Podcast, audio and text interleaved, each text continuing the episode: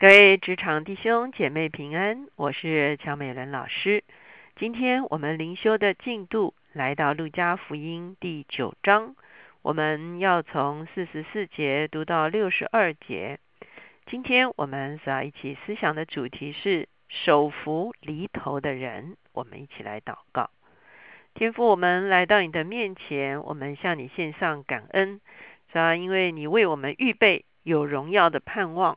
啊，在我们的前头有一个路径，有一个标杆，可以让我们来直奔，是吧？让我们能够奔入你自己的心意，奔入你自己的作为，奔入你自己永恒的国度，是吧？因此，求你赐福给我们，让我们的脸面主要是坚定的朝向前面而行，主要让我们不会一面走一面回顾，一面走一面留恋。主要让我们是有标杆直奔的这样一个啊一个坚定的人生。主我们谢谢你垂听我们的祷告，考耶稣的名，阿门。今天呢，我们来到路加福音第九章，我们看的是四十四节到六十二节。在呃路加福音九章的前面，我们看见耶稣曾经在山上改变了容貌，那是因为耶稣已经开始预备。要来面对他得荣耀的时刻。所谓耶稣得荣耀的时刻，就是耶稣被高举在十字架上的一个时刻。从人的角度来看，耶稣被高举在十字架上是一个悲哀的事情，是一个痛苦的事情，是一个面临死亡的事情。可是那却是耶稣得荣耀的时刻。因此，接下来的经文我们会看见一连串的门徒有很多不同的想法，可是耶稣却坚定的朝向耶路撒冷而去，而且在这一路上，耶稣不断的告诉他的门徒，他在耶路撒冷将要受害。只是当时候的门徒，他们并不期待这件事情，他们所渴望的就是耶稣就在当时来执掌王权。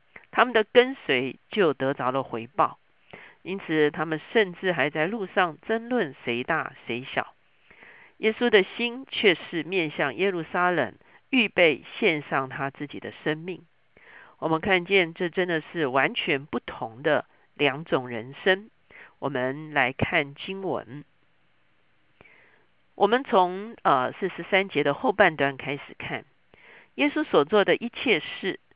众人正稀奇的时候，耶稣对门徒说：“你们要把这些话存在耳中，因为人子将要被交在人手里。”他们不明白这话意思，乃是隐藏的，叫他们不能明白。他们也不敢问这话的意思。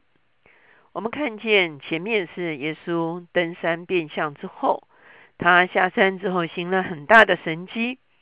百姓都非常的惊讶耶稣所做的事情，可是耶稣却开始告诉门徒说：“其实接下来我所要面对的是将要被交在人的手里头。”我相信门徒在当时候很难接受，因为这正是耶稣最受欢迎的时刻，因着他行了非常多的神迹奇事，耶稣无论走到哪里都有非常多的人簇拥。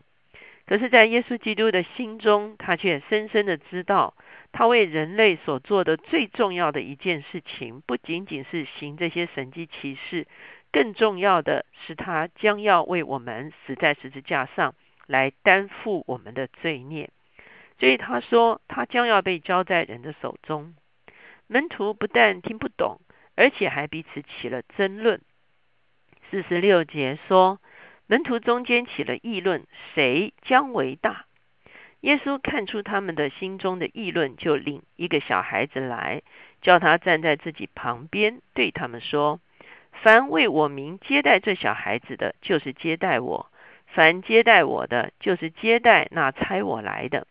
你们中间最小的，他便为大。”我们看见门徒不但完全没有知觉到耶稣即将受害的事实，他们满脑子可能想到就是耶稣得国的时候，就好像其他的经文讲到约翰跟雅各托母亲来请托，一个要坐左边，一个要坐右边。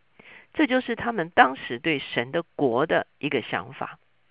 可是耶稣却用一个反向的思考，让他们来思想。他说：“一个小孩子，你若接待他，那就是这个接待我。”所以呢，在你们中间最小的就为大，什么意思呢？耶稣很清楚讲到，他的权柄不是来高高在上，来啊自我膨胀，他的权柄乃是用来服侍用的。耶稣的国是上帝把他的一切恩典临到我们的一个历程。上帝亲自差耶稣基督来服侍我们，而我们这些跟随他的人呢，我们与他一同来服侍这个世界上最有需要的人。那个时候，就是我们来经历我们可以使用神权柄的一个时刻。很多时候，我们不但在世俗上看重权柄。有的时候，我们连在教会中间，我们也很看重我们的位分。可是，无论我们被赋予的权柄，或者是我们被给予的位分，其实只有一个目的，就是服侍有需要的人。不仅仅是在教会是如此。当我们基督徒明白这个真理，当我们回到职场的时候，我们也懂得使用我们的位分来服侍他人的时候。那就是我们最有权柄的一个时刻。四十九节这个地方，我们会看见，一直到哦五十六节，我们会看见，即便是约翰，我们知道约翰在门徒中间算是最贴耶稣心的一个门徒，可是他也不明白神的国度。在这个地方有两个啊经历显示出来，门徒当时候对神的国的降临的。啊，看法的确还是非常狭窄的。约翰说：“夫子，我们看见一个人奉你的名赶鬼，我们就禁止他，因为他不与我们一同跟从你。”耶稣说：“不要禁止他，因为不抵挡你们的，就是帮助你们的。”耶稣被接上升的日子将到，他就定义向耶路撒冷去，便打发使者在他前头走。我们会看见耶稣带着门徒往耶路撒冷去。耶路撒冷是耶稣殉道的地方，可是他却定义往前行，因为他知道那是神的心意。即便进到耶路撒冷，他面对非常多的拒绝、抗争、疑惑，甚至审问，啊，甚至最后死在十字架上。可是他却定义向前而去。在这个过程中间，我们看到。他们到了撒玛利亚的一个村庄，要为他预备。那里的人不接待他，因他面向耶路撒冷去。我们在其他的经文都知道，撒玛利亚人跟犹犹大犹太人的关系是不佳的哈，两个民族比较啊，没有什么联，没有什么呃交流哈。所以呢，撒玛利亚的人不接待耶稣。他的门徒雅各、约翰看见了，就说。主啊，你要我们吩咐火从天上降下来烧灭他们，像以利亚所做的吗？我们知道，在旧约的时候，有人来捉拿以利亚的时候，上帝保护以利亚，以至于火从天上降下来。所以雅各、约翰他们经历过一些耶稣的神迹启示之后，他们面对不接待耶稣或者是不跟从耶稣的人，啊，在前面的那个讲到的，有人不跟从你，好像特别的。紧张敏感，可是耶稣转身责备两个门徒说：“你们的心如何？你们并不知道。人子来不是要灭人的性命，乃是要救人的性命。”说着就往别的村庄去了。我们看见现在门徒对耶稣的心是完全的不了解，他们以为神的国是一个强势的介入，是一个带着审判的。啊，一个一个一个情形来介入。当然，有一天主再来的时候，他是来审判这个世界。可是主第一次来，乃是把生命带到这个世界；主第一次来，乃是把救恩带到这个世界，让这个旧世界有机会回转来领受救恩。而他第二次来的时候，才是施行审判的时候。可是他的门徒不明白，甚至我们前面有读到施洗约翰，施洗约翰也不明白。他们对耶稣为什么与罪人、为什么与一些不堪的人同席啊，来帮助他们？耶稣他们觉得不解。事实上，耶稣已经很清楚的表明他来到这个世界就是来拯救我们、拯救罪人、拯救失丧的人，这就是他来到世界上的目的。而他所做的就是为我们死在十字架上，所以他定义往耶路撒冷去。可是与耶稣定义往耶路撒冷去相对照的，除了门徒是这么的不解，他们仍然被世俗的一些啊情况所影响，好来判断一些事情。同时也有很多的人在跟随耶稣的过程中间呢，是没有定义跟随的。五十七节到六十二节说，他们走路的时候，有一人对耶稣说：“你无论往哪里去，我要跟从你。”耶稣说：“湖里有洞，天空的飞鸟有窝，只是人子没有枕头的地方。”又对一个人说：“跟从我来。”那人说：“主，容我先回去埋葬我的父亲。”耶稣说：“任凭死人埋葬他们的死人，你只管去传扬神国的道。”又有一人说：“主，我要跟从你，但容我先去辞别我家里的人。”耶稣说：“手扶着犁向后看的，不配进神的国。”我们看见这三个例子都讲到人的三心两意。耶稣最后用一个方式来总结，就是手扶着犁头向后看。